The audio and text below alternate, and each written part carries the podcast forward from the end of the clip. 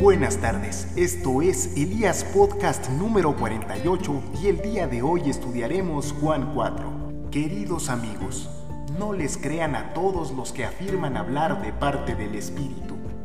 Pónganlos a prueba para averiguar si el Espíritu que tienen realmente proviene de Dios, porque hay muchos falsos profetas en el mundo. Esta es la manera en que sabremos si tienen o no el Espíritu de Dios. Si una persona que afirma ser profeta reconoce que Jesucristo vino en un cuerpo humano, esa persona tiene el Espíritu de Dios. Pero si alguien afirma ser profeta y no reconoce la verdad acerca de Jesús, aquella persona no es de Dios.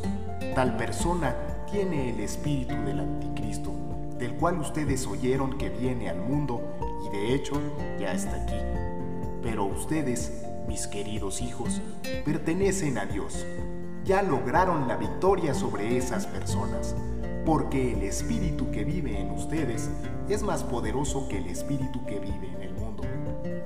Esas personas pertenecen a este mundo, por eso hablan desde el punto de vista del mundo y el mundo les presta atención.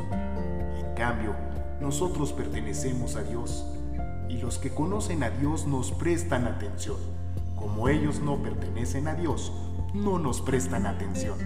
Así es como sabemos si alguien tiene el espíritu de verdad o el espíritu de engaño. Queridos amigos, sigamos amándonos unos a otros, porque el amor viene de Dios. Todo el que ama es un hijo de Dios y conoce a Dios, pero el que no ama no conoce a Dios, porque Dios es amor. Dios mostró cuánto nos ama al enviar a su único Hijo al mundo para que tengamos vida eterna por medio de Él.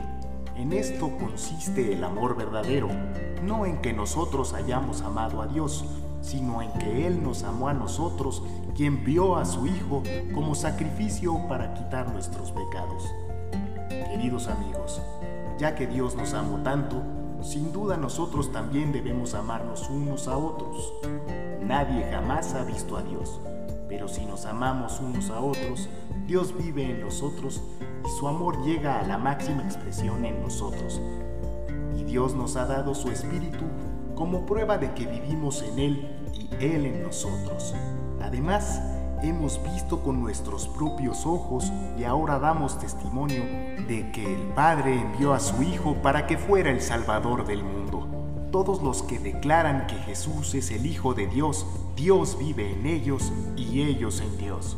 Nosotros sabemos cuánto nos ama Dios y hemos puesto nuestra confianza en su amor. Dios es amor y todos los que viven en amor viven en Dios y Dios vive en ellos. Y al vivir en Dios, nuestro amor crece hasta hacerse perfecto.